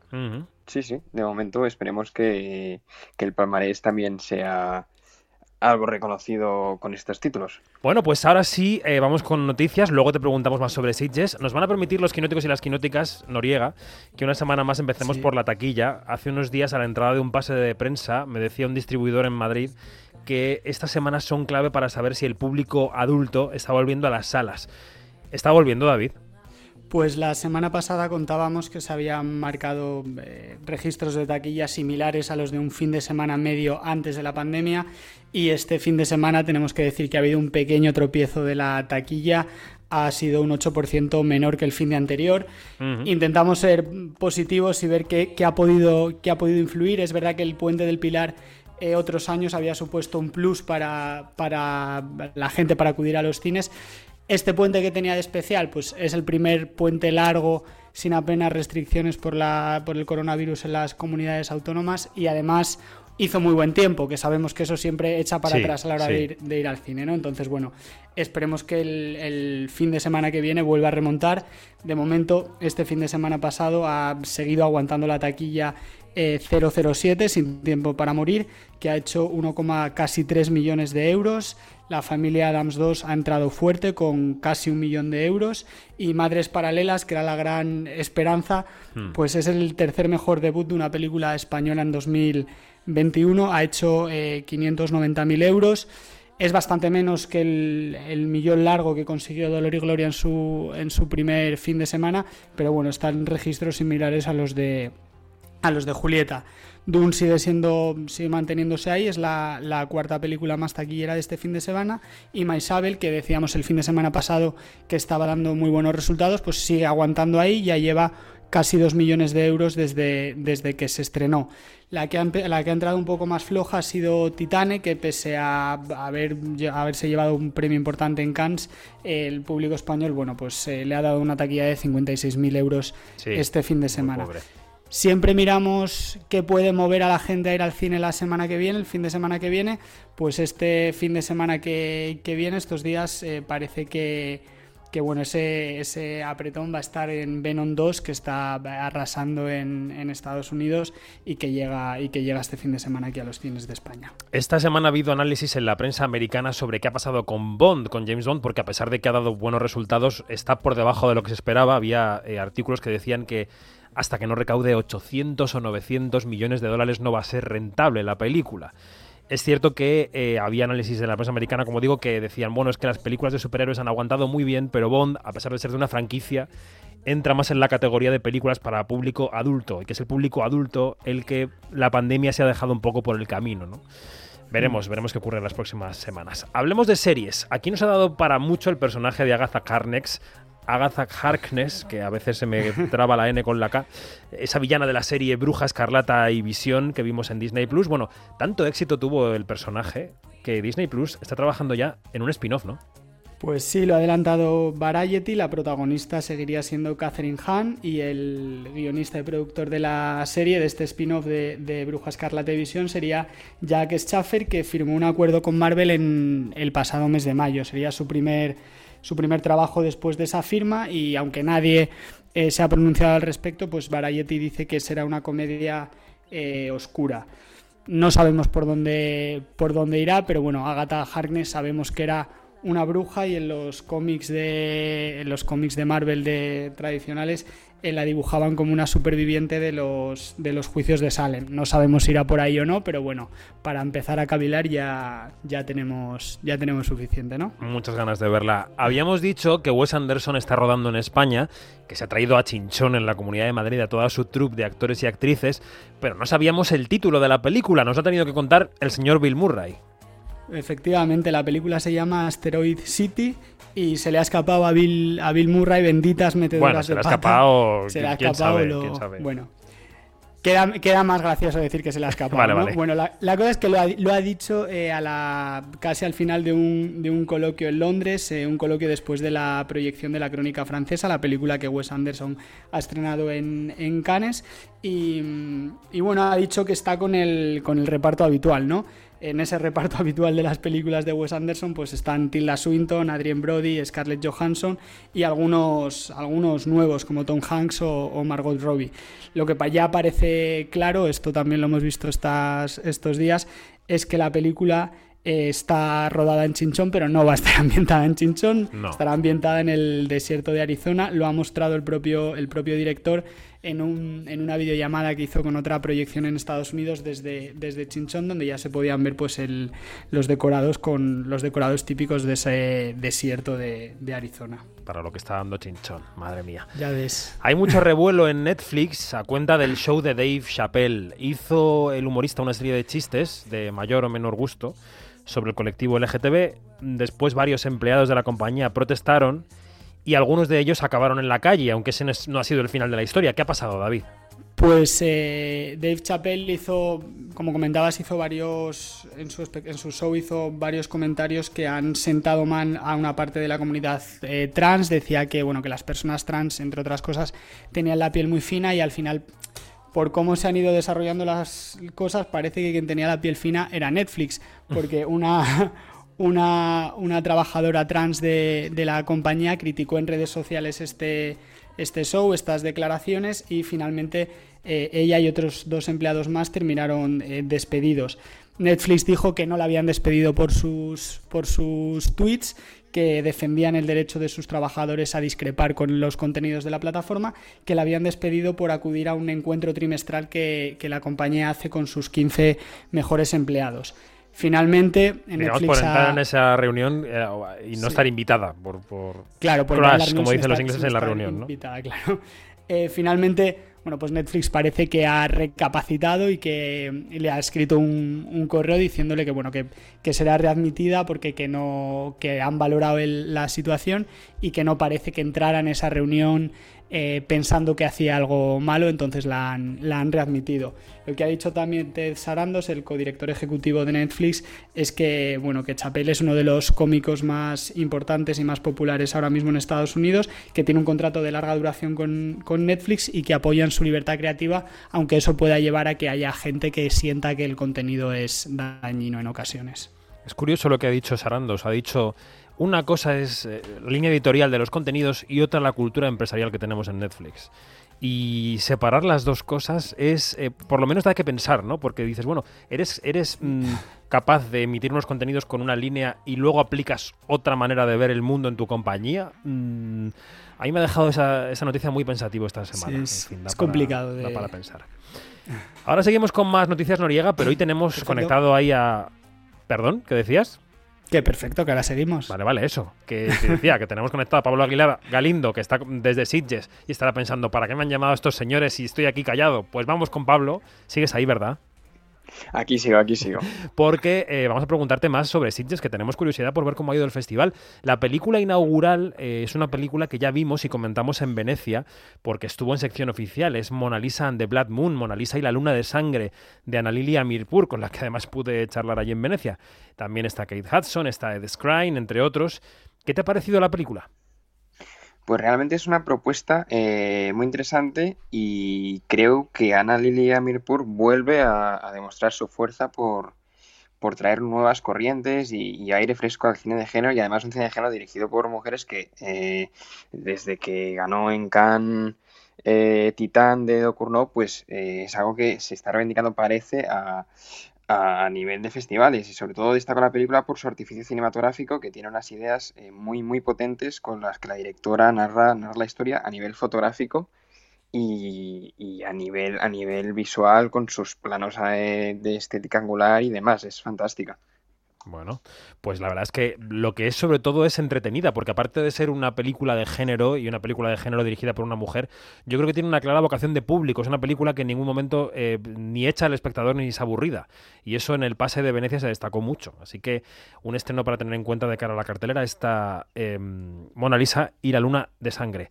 Hablemos también del terror español, que ha tenido mucha importancia en Sitges. Empezamos, si os parece, por lo nuevo de Alex de la Iglesia, que se llama Veneciafrenia. Os voy a explicar lo que va a pasar. Esta noche lo vamos a disfrazar.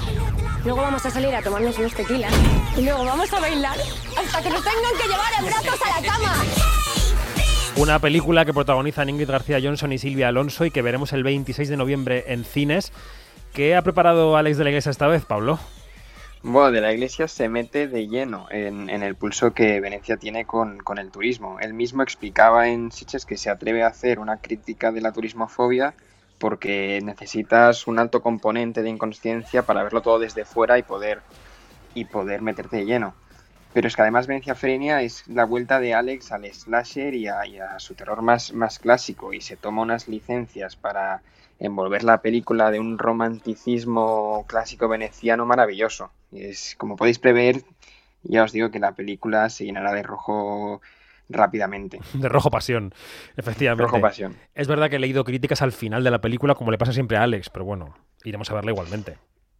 Eh, sí, bueno, eh, la gente se queja de que Alex tiene siempre ese problema de que muchas veces no cierra las historias, pero a mí personalmente Venecia Frenia me ha parecido una película de género maravillosa y es que además Alex rueda muy bien y monta muy bien y Venecia Frenia es, es toda una locura en sí, un carnaval de emociones y sensaciones fantástica. Qué ganas de verla. También ha tenido mucha importancia el homenaje del Festival de Sitges a Chicho Ibañez Serrador porque allí se han presentado las nuevas historias para no dormir que veremos este otoño en Amazon Prime Video. Verán una puerta, puertas que se abren lentamente o de golpe me refiero a la vieja puerta que daba paso a historias para no dormir.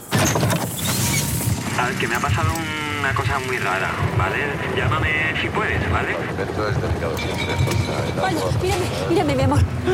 Me estoy. Bueno, son cuatro historias dirigidas evidentemente por cuatro directores de nuestro cine más contemporáneo. ¿Qué te ha parecido historias, eh, Pablo? Pues la verdad es que eh, no había visto las originales de Chicho, simplemente me han contado algunas cositas de que se han hecho eh, el remake de, los capítulos originales, pero me parece súper interesante que ponga, eh, digamos, el comportamiento humano, lo que es moralmente correcto y lo que es moralmente incorrecto en, el eje central de, los, de las historias, de los capítulos. Y eso ya en sí me parece fantástico porque opina de una forma cruel de, del siglo, de lo que es la sociedad en el siglo XXI. Rodrigo Sorogoyen, em, em, Paula Ortiz, em, Paco Plaza y me queda uno por ahí, pero lo buscaré ahora. Rodrigo Cortés. son los directores de los fragmentos de Historias para no dormir que veremos en Amazon este otoño.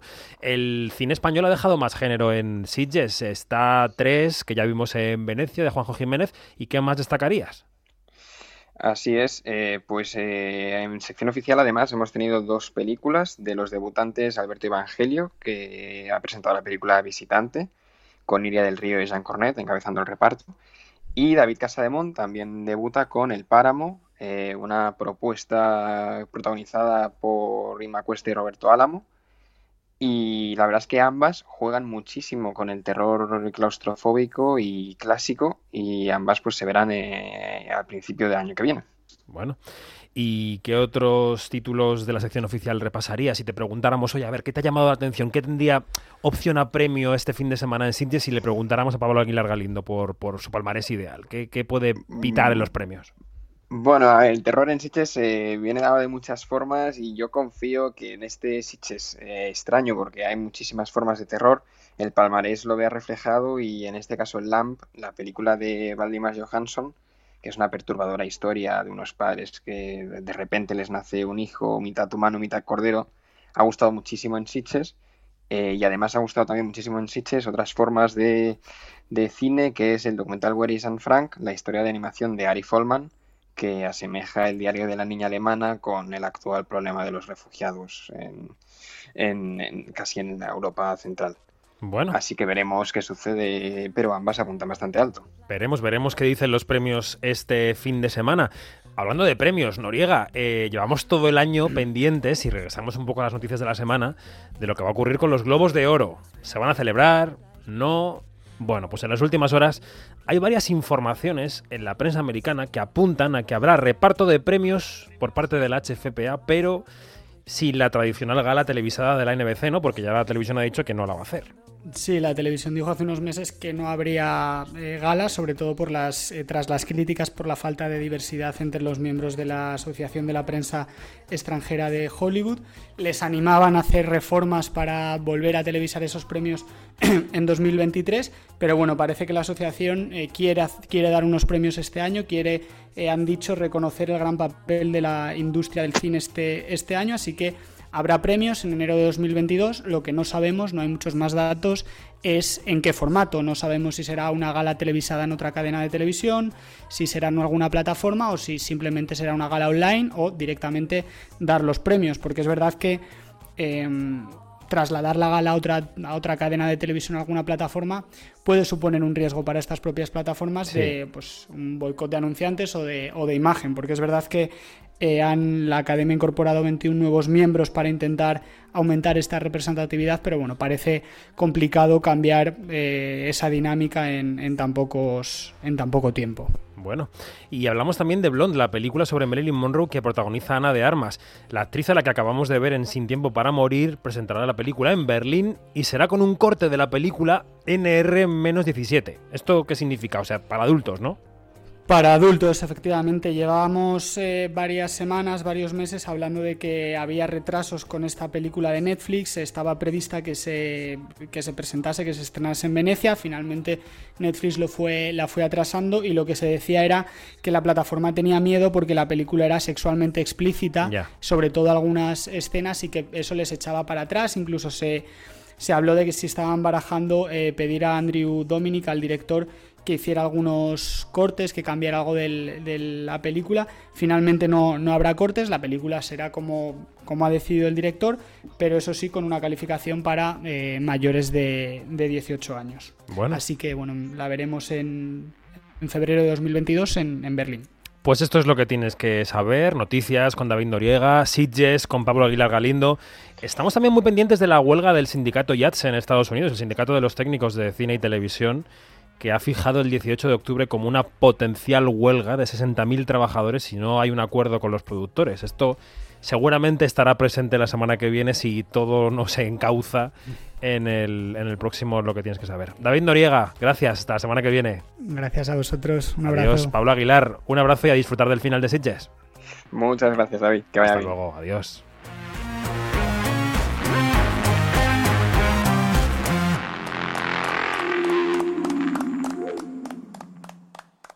Quinótico, lo que se estrena. Eddie, deberíamos estar ahí fuera zampándonos a los malos. Soy un depredador. Necesito libertad. Tienes que controlar tu agresividad. O nos llevarán a rastras al área 51. Bueno, ya hemos hablado del buen patrón, pero tenemos que completar el panorama de los estrenos de la semana.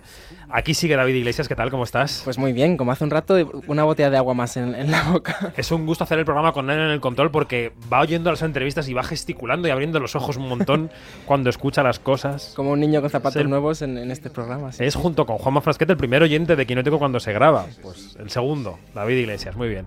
Y como llevamos ya unos cuantos programas en los que hemos hablado un poquito menos de series, le hemos dicho que se pase por aquí, por su casa, a nuestra Mariajo Arias. Mariajo, buenos días. Hola, buenos días. Aquí tengo la mochila cargadísima. Nos ha dado un poco la lata a la técnica, pero aquí estamos, ¿eh?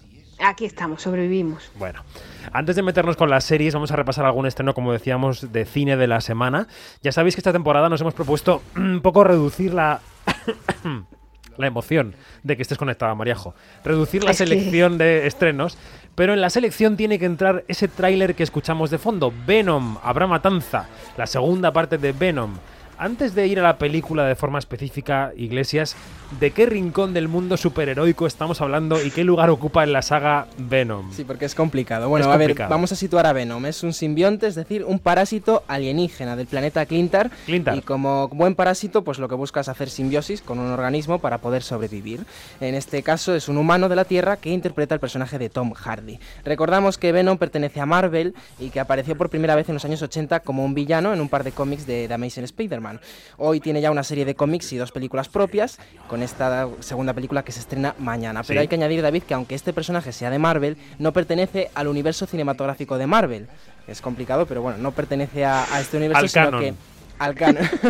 Entonces lo, lo, que pasa es que Sony compró y tiene los derechos del personaje y es Sony quien ha llevado Venom a la gran pantalla. María Joarias, como experta en todo esto, bendices la explicación.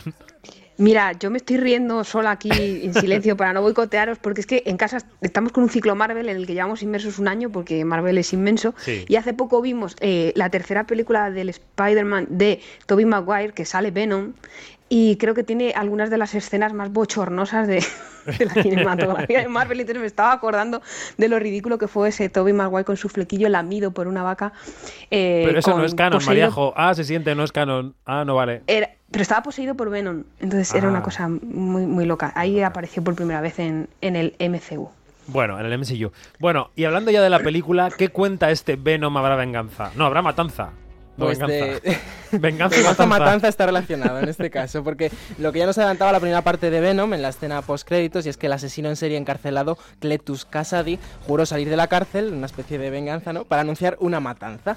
Y ahora Eddie, el personaje de Tom Hardy, que ya se lleva muy bien con su simbionte, con Venom, han aprendido a convivir por fin, pues ahora tienen que enfrentarse juntos a Cletus Kasady, que está infectado por otro simbionte. Así que imagínate, si ya era un asesino en serie pues ahora estará triplemente enfadado teniendo, teniendo ese, ese parásito dentro y estará dispuesto a llevar a cabo su matanza. Repite Mitchell Williams en el reparto y Woody Harrelson, que interpreta al asesino Cletus Kasady.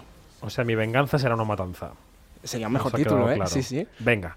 Esta es la opción Hollywood de la semana, aunque el buen patrón con su envío a los Oscars pues también es un poco Hollywood. Vamos con una opción un poco más indie, se llama Pleasure. Good morning. morning. You here for business or pleasure? Pleasure. Do you know what you're here for? Yes. Any no's, do's or don'ts? No.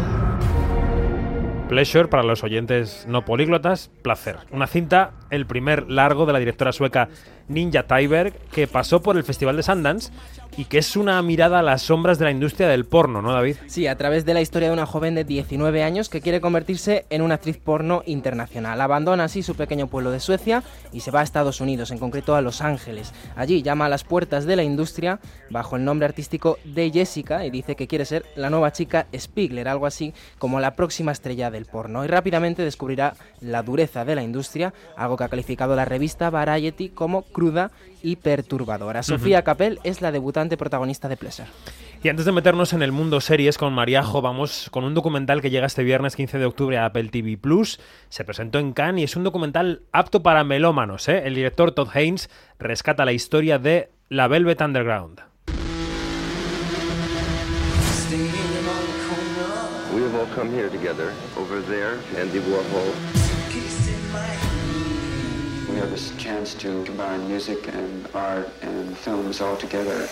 Todd Haynes, que es el director de Carol o de Lejos del Cielo, recopila testimonios sobre una de las bandas fundacionales del rock en Estados Unidos.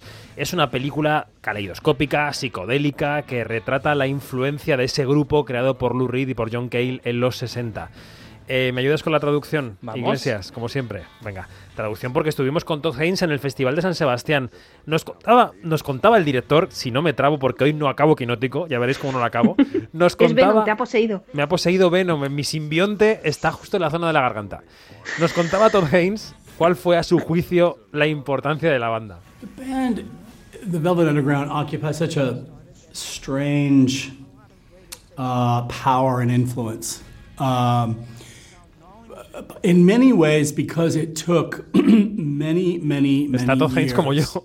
Estamos igual. Their The Velvet Underground ejerció un poder y una influencia muy extraños. Llevó muchos años que se reconociera su impacto real y resulta que muchos grupos siguieron su estela, pero solo eran conocidos por la gente que estaba en el mundillo. Ni siquiera vendieron muchos discos. Low Red empezó a tener verdadero éxito con su carrera en solitario, pero de la banda bebieron el glam rock, el punk rock, la música new wave y otros, otros tipos de música. The Velvet Underground era el denominador común de la época que siguió al rock and roll más clásico, a ese de los Beatles y los Rolling Stones.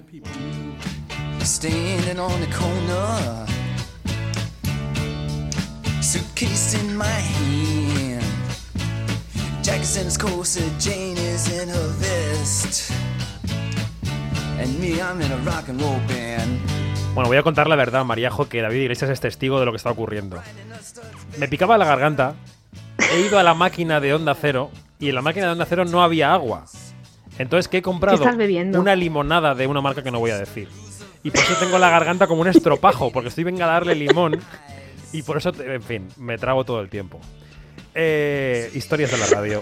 La Velvet Underground, eh, bueno, una de las características del grupo, de este grupo, eh, que nos contaba Todd Haynes, que pasó bastante desapercibido durante décadas, es que apenas se conservan grabaciones reales de actuaciones o incluso de entrevistas de aquella época, ¿no? De los integrantes. Y por eso el documental es una especie de homenaje al cine vanguardista que se hacía en los 60. Es casi como un puzzle de pequeños retazos del momento aunque no sean de la banda. In this case, it was early on that I realized that this band was so closely associated with avant-garde film. Desde el principio me di cuenta de que la banda estaba muy conectada con los movimientos vanguardistas de los 60. Por eso no podemos decir que usar estos materiales para representar esa época sea una decisión solo ornamental. Era una oportunidad para mostrar un arte que no suele mostrarse. He, he podido enseñar el trabajo que los artistas hacían en ese tiempo. Y a Todd Haynes, que es un director eminentemente de ficción, también le preguntábamos si no había echado de menos a los actores en este trabajo, porque en el documental ha trabajado con entrevistados, con testimonios, y por cierto decidió hablar solo con personas que hubieran tratado directamente con la banda. You know, no, because these interviewees were our actors. Sabe que no eché de menos a los actores. Los entrevistados eran nuestros actores. Todos ellos son artistas. Y como haces con los actores, los eliges y te basas para seleccionarlos en cosas que sabes previamente de ellos, pero luego te dan resultados únicos. No estás seguro hasta que los entrevistas, empezando por el propio John Cale o siguiendo por Jonathan Richman. Así que tuvimos nuestro propio casting de actores y fue muy divertido. Evidentemente, claro, es patente la ausencia de Lou Reed que nos dejó en el año 2013. Yo no sé, María si tú eres melómana, si vas a ver este fin de semana el documental de la Velvet Underground. Pero la verdad es que soy muchas cosas, pero melómana no. Bueno, pues el documental está muy bien. No tanto por la, por la banda, que yo también, eh, bueno, apenas conocía nada de la banda, sino porque te da un reflejo de la época del cine vanguardista que se hacía en los 60 y yo creo que como eh, visión de, de, la sociedad americana de ese momento es muy, muy interesante. En fin, que tú has venido aquí a hablar de series, de series que se han estrenado en las últimas semanas y que quizá los quinóticos y las quinóticas pues hayan pasado por alto. Quinótico, las series.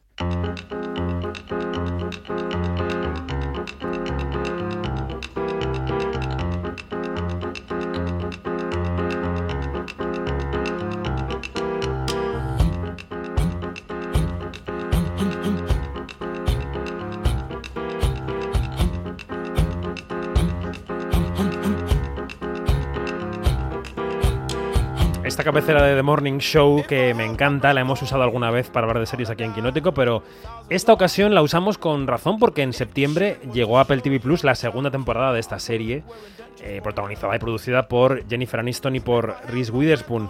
Desde entonces ha pasado prácticamente un mes y han llegado muchas otras cosas a las plataformas, a los canales.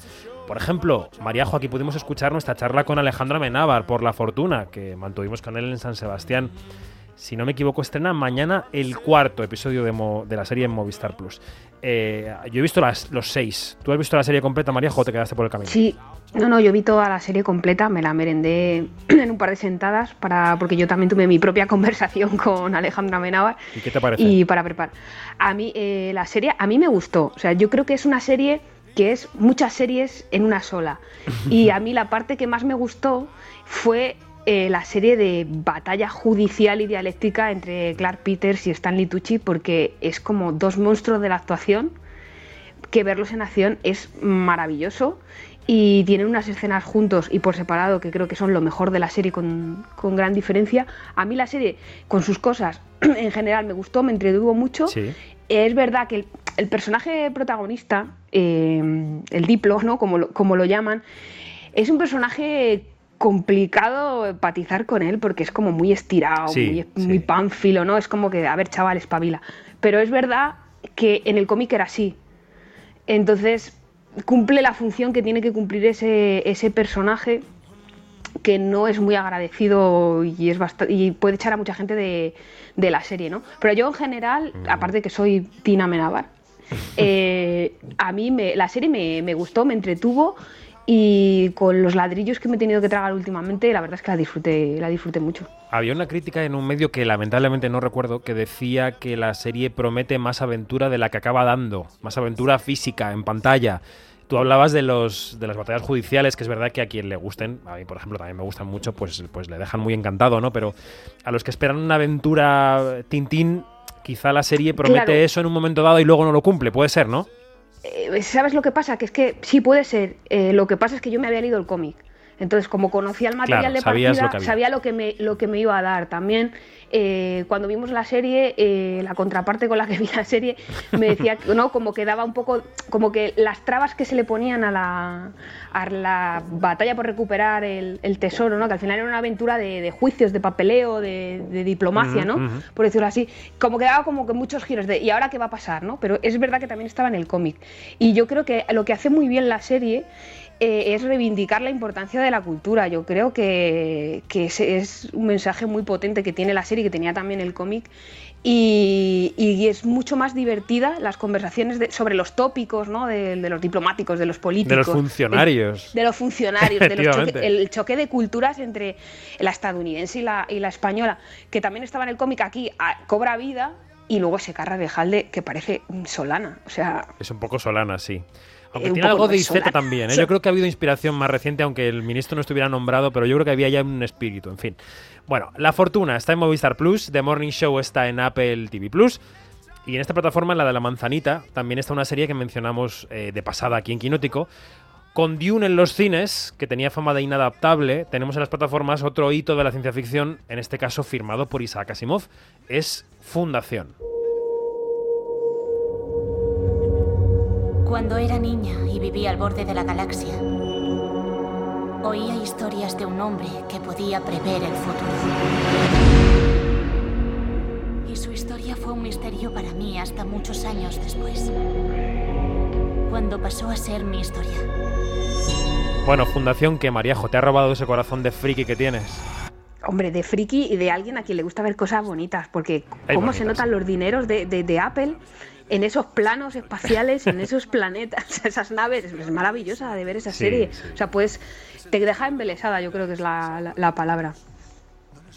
Y ahí te quedas en tu valoración y luego, ah, bueno, y aparte de que sea muy bonita de ver, creo que he visto los, tres primeros episodios y creo que, eh, pese a que Asimov, efectivamente, lo que decías, ¿no? Que tiene fama de, de, inabarcable y de inadaptable, porque, en fin, es inmenso creo que la serie, al menos en los tres primeros episodios, lo va manejando bastante bien. A veces cuesta un poco seguirle, ¿no? Si no has, leído los libros. Confío en que vaya a mejor en las, en las explicaciones. Tampoco hace falta que nos dé ¿no? cada uno de los detalles. Yo creo que cuando haces una adaptación, la serie tiene que funcionar como serie independientemente si te has leído o no eh, el material original, porque si no funciona y para entenderla necesitas haberte leído Asimov, es que no se yo creo, desde mi punto de vista, que no se ha hecho bien la, adaptación. Mm, y en esta serie, aparte de, todo lo, que tiene y toda la enjundia que tiene y todo lo que puede rascar y buscarle lecturas actuales, pasadas y políticas, sociales, económicas, tiene a Jared Harris, que es otro de los grandes actores británicos que... Tesoro Nacional británico. Sí, sí, o sea, es, un actor inmenso y un tío majísimo además. Eh, y luego la protagonista, que me parece que es un acierto de casting total, porque elegir una protagonista que te caiga bien, que lo haga tan bien, es a mí me ha, gustado mucho, no sé si voy a decir bien el nombre, pero creo es Lu Lobel, creo que, se pronuncia, y a mí me ha conquistado. O sea, además necesitamos, eh, cada vez hay más personajes femeninos protagonistas de la ciencia ficción, y está bien que se siga apostando por ahí. Tú decías lo de leer los libros o no. Yo he podido leer Dune este verano, no he leído Fundación, pero creo que las dos series, la película y la serie, perdón, hacen lo mismo, ¿no? Los dos directores, Villeneuve y los directores de Fundación, han trillado los libros para escoger lo importante y creo que en los dos casos lo han hecho bien.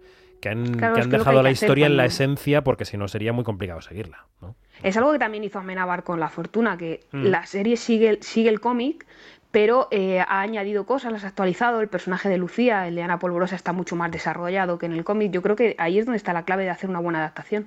Bueno, otra que se nos había pasado un poco, que se nos había perdido un poco en el radar, es Jaguar, la nueva serie española de Netflix. Eh, Blanca Suárez es una superviviente del Holocausto que busca nazis en la España de los 60. Decías eh, antes en el grupo de Quinótico, decías, es que tiene una cabecera que mola mucho. Es potentísima. O sea, esa cabecera es, yo lo decía en la crítica, por favor, que nadie se la salte, porque tiene una cabecera, o sea, ya no solo por el diseño de los títulos de crédito, sino el temazo que suena y cómo te mete en, la serie, o sea, te, te predispone. Pero digo yo una cosa, Mariajo. Cuando una crítica de una serie habla de la cabecera, ¿quiere decir que la serie es o qué? A mí la serie me gustó. Ah, vale, vale. Me pareció que era un thriller muy digno, muy entretenido y con un ritmazo, o sea, o sea es que se, veía súper rápido. O sea, que te gustó bastante. A mí me gustó bastante, o sea, creo que, que Blanca Suárez está bastante bien, que bueno, hay algún personaje que quizás se podría haber desarrollado más. Es verdad que solo eran seis episodios, si no recuerdo mal, es que la vi hace muchísimo. Eh, pero a mí me gustó mucho, las tenían unas escenas de acción brutales, unas persecuciones, unos tiroteos, y era, a mí me pareció que era un thriller lo que digo, ¿no? Muy digno, con un ritmo muy bueno y la cabecera lo que tenía, decía lo de la cabecera porque ahora está de moda lo de saltárselas, ¿no? Y a veces creo que deberían darnos la opción de no saltarla, o sea, verla, porque de verdad que es que eh, la música era, eh, era brutal, o sea, era como de estas cabeceras, no sé, de Lefovers, que, que se curraban mogollón las, las, cabeceras, o, a ver, ponerlo a la altura de los soprano, igual ya me estoy flipando un poco, pero quiero decir, la, la idea es esa, ¿no? Que los soprano, cuando veías la cabecera, tú ibas cruzando con Tony Soprano ese túnel, Estabas ya en el mundo de los sopranos, sí. Claro, y te metías, por aquí la serie lo que hacía era como que el ritmazo ese que tenía te metía, pues eso, en el ritmo de la serie, en la acción, en, en la pelea. Pues muy bien, recomendada queda. Y esta semana ha llegado a Cosmo una serie de la que ya hablamos aquí en su momento el año pasado, una serie que protagoniza Helen Mirren y que se llama Catalina la Grande. Something needs to change. I believe in reason. I believe in progress. And when the indomitable Russian people fight for these things, then Russia, your Russia. Yo me podría poner a Helen Mirren hablando en inglés para dormir, porque es un placer escucharla. O sea, es una especie de nana, de arrullo, no sé cómo decir. Tenía un capítulo en solos, en la de Amazon, perdona, que, era brutal. Ella sola. Ella te lee la lista de la compra y es brutal. Viva Helen Mirren. Una miniserie esta de Catalina Grande, eh, de cuatro capítulos, con amoríos, con intrigas palaciegas, con la Mirren desplegando todo su poder, siglo XVIII, vestidazos, ¿qué más queremos? Está en Cosmo. Y dos cosas más de Netflix que están dando muchísimo de qué hablar, David Iglesias. Una es Misa de Medianoche que cuando leí la sinopsis me recordó un poco a, los las 30 monedas de Alex de la Iglesia, pero luego ya me vi el tráiler y no. Sí que es verdad que si te gustó 30 monedas, pues también te va a gustar Misa de Medianoche. Es una miniserie de 7 capítulos de terror, digamos que suave, ¿no? Sobre religión y sucesos paranormales. La acción transcurre en el pueblo ficticio de Crockett, que está en una isla bastante aislada, valga la redundancia, y allí, tras la llegada de un nuevo sacerdote a un pueblo, a este pueblo, empiezan a suceder cosas sobrenaturales, como muertes de animales o movimientos extraños en torno a tu casa. Esto que ves a través de la ventana que, la ramita se, se, ha movido y no sabe. Terror suave, sí. y ese nuevo sacerdote, el padre Paul, pues empieza a provocar un efecto en los ciudadanos de este pueblo con sus actos religiosos mientras busca la fe que ha perdido el pueblo. Bueno, ya sabes, Mariajo, que yo no veo terror. O sea, ya puede ser terror suave. por eso te lo he vendido como suave. Yo solo, por, yo solo por obligación. Claro, yo excepciones. Entonces, Misa de Medianoche, pues mando a Iglesias que la vea. Por está perfecto. Está muy bien. Y la otra serie de la que se habla mucho estos días, sí, sí, amigos y amigas, el juego del calamar, que ha sido... Perdón, esa risa, María. Mucho has tardado en hablar de esta serie, ¿eh? Es que, no, había, no había cuadrado en Quinótico, perdón. Mariajo, ¿qué? No, yo es que soy mar de pulpo. Como animal acuático. El juego del calamar, que ha sido el mejor estreno en la historia de Netflix, eh, aunque esto siempre se queda viejo, ¿no? Cada semana decimos lo mejor, lo más visto en Netflix y la semana siguiente es otra. Bueno, lo más visto en Netflix en su historia, con 111 millones de espectadores en sus primeros 28 días disponible, ahí es nada. 지금 이 자리에 계신 여러분들은 모두 감당할 수 없는 빚을 지고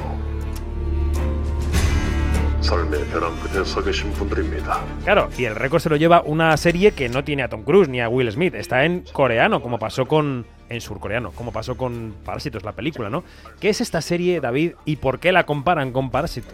Pues a ver, es una competición a través de una serie de juegos infantiles en la que se ven involucrados 456 desconocidos. Esta cifra es relevante porque el protagonista de la película es el número 456. Vaya. Y todos ellos están en una situación crítica en su vida, necesitan dinero urgentemente, son marginados sociales, y esta serie de juegos infantiles en los que se enfrentan, pues juegos como las canicas o el que se conoce en España como escondite inglés, que ellos lo llaman luz verde, luz roja, pues esta, esta serie se vuelve gore cuando descubres que los que pierden pues mueren. Terror suave. también, también. y el juego entonces pues se convierte ya en una pelea por sobrevivir y conseguir ese premio de 46 mil millones de wones, que es la moneda surcoreana. Que son 10 Y- euros al cambio. No, no, un, broma. po- un poquito Mentira, más, un poquito mentira. más. Creo que son como 100 mil millones aproximadamente por cada uno. O sea, 456 mil millones. No me he enterado, pero todo bien. Soy de letras. Continúa, continúa. ¿Y en qué se parece a Parásitos? Preguntabas, David. Pues la trama de ambas radica un poco en la crítica social. Ambas nos hacen reflexionar o nos invitan a reflexionar sobre los límites del ser humano, hasta dónde puede, podemos llegar, podemos estar dispuestos a llegar a una situación crítica en la que te ves sin recursos, que no tienes nada, y recurres pues como al juego del calamar, a, a lo que sea por, por sobrevivir y ganar dinero. Es curioso que en una serie surcoreana, Mariajo, hayan elegido justamente tu sueldo, 46.000 millones de wones, como premio de la serie, ¿no? Sí, sí. Has inspirado Totalmente. un poco a los... a Si los- supiese cuánto es eso en mi sueldo. Probablemente tu sueldo. O sea, no, ahí se queda. Bueno, y en Disney Plus estamos viendo ya los últimos episodios de Solo asesinatos en el edificio, que es una serie que, que, claro, que nos dieron los capítulos para prensa hasta un punto y ahora van a empezar a estrenar los capítulos que no hemos visto Por todavía, fin, los del final, fin. ¿no? Sí, Justo sí, qué delicia de esta serie. ¿eh? Qué maravilla. Maravillosa. Oye, y otra de Disney Plus, ¿qué es esto de Al otro lado del instituto? Pues mira, es una serie para chavales, para adolescentes, que está basada en los relatos de terror. Ahí viene lo de ver terror por obligación. Con el porque terror esta que- semana, es- pero ¿qué pasa? Sí, sí, bueno, esta es una mezcla, o sea, está basada en unos relatos de un autor especial- especializado en, en terror para adolescentes que se llama R.L. Stein. Y lo que ha hecho Seth Graham Smith, que es el, el, el autor, el escritor de, eh, a ver si digo bien, Orgullo, Prejuicio y Zombies, y aquella de Lincoln Cazavampiros, que eran películas Sí, divertidísimas, muy locas, pues lo que ha hecho es que ha adaptado eh, historias de, este otro autor y lo ha convertido en guiones para una antología de ocho episodios, si no me equivoco, son cortitos. Entonces lo que hacen es que aborda la problemática de la adolescencia típica, ¿no? Lo que todos conocemos y está trilladísimo tanto en el cine como en las series con una estética muy estadounidense, con sus taquillas, sus cheerleaders y sus cosas, pero le mete el componente, y ahí es donde entro yo, de brujas, fantasmas, alienígenas, ¿no? Estas cosas eh, frikis que me gustan a mí. Entonces, a ver, la serie es para chavales, para adolescentes, está contada en su lenguaje, pero yo creo que es una forma de abordar la adolescencia un poco distinta, que se aleja de la intensidad ¿no? que, que estamos un poco acostumbrados. Prometo que nadie me ha pagado nada por hablar bien de todas las series que he venido a hablar, porque hoy no he criticado para mal a ninguna. Todo te pero- gusta. Hoy hemos empezado el programa con esa columna que publicaban ayer y que ha dado tanto que hablar en Film Twitter sobre que los críticos y los periodistas culturales mm, estamos todos comprados porque todo nos gusta, porque nos invitan a muchas fiestas, Mariajo. Sí, pues no sé. A mí no me llegan ni las invitaciones ni los sobornos. Ni los canapés, que es lo Algo- algo me- importante. Algo me estoy perdiendo. Queremos canapés. Algo estoy haciendo mal. Nuestra vida no ganamos los millones de wones suficientes, Mariajo. No, me da que no. María José Arias, un placer como siempre. que las- Yo haría siempre solamente el programa hablando contigo de series, pero la vida hay que mezclar. Así que Nos vemos prontito. vendrás pronto. Un beso enorme, gracias. Otro para vosotros, chicos. Adiós. David Iglesias. Adiós. Hasta la semana que viene. Hasta la semana que viene. Adiós.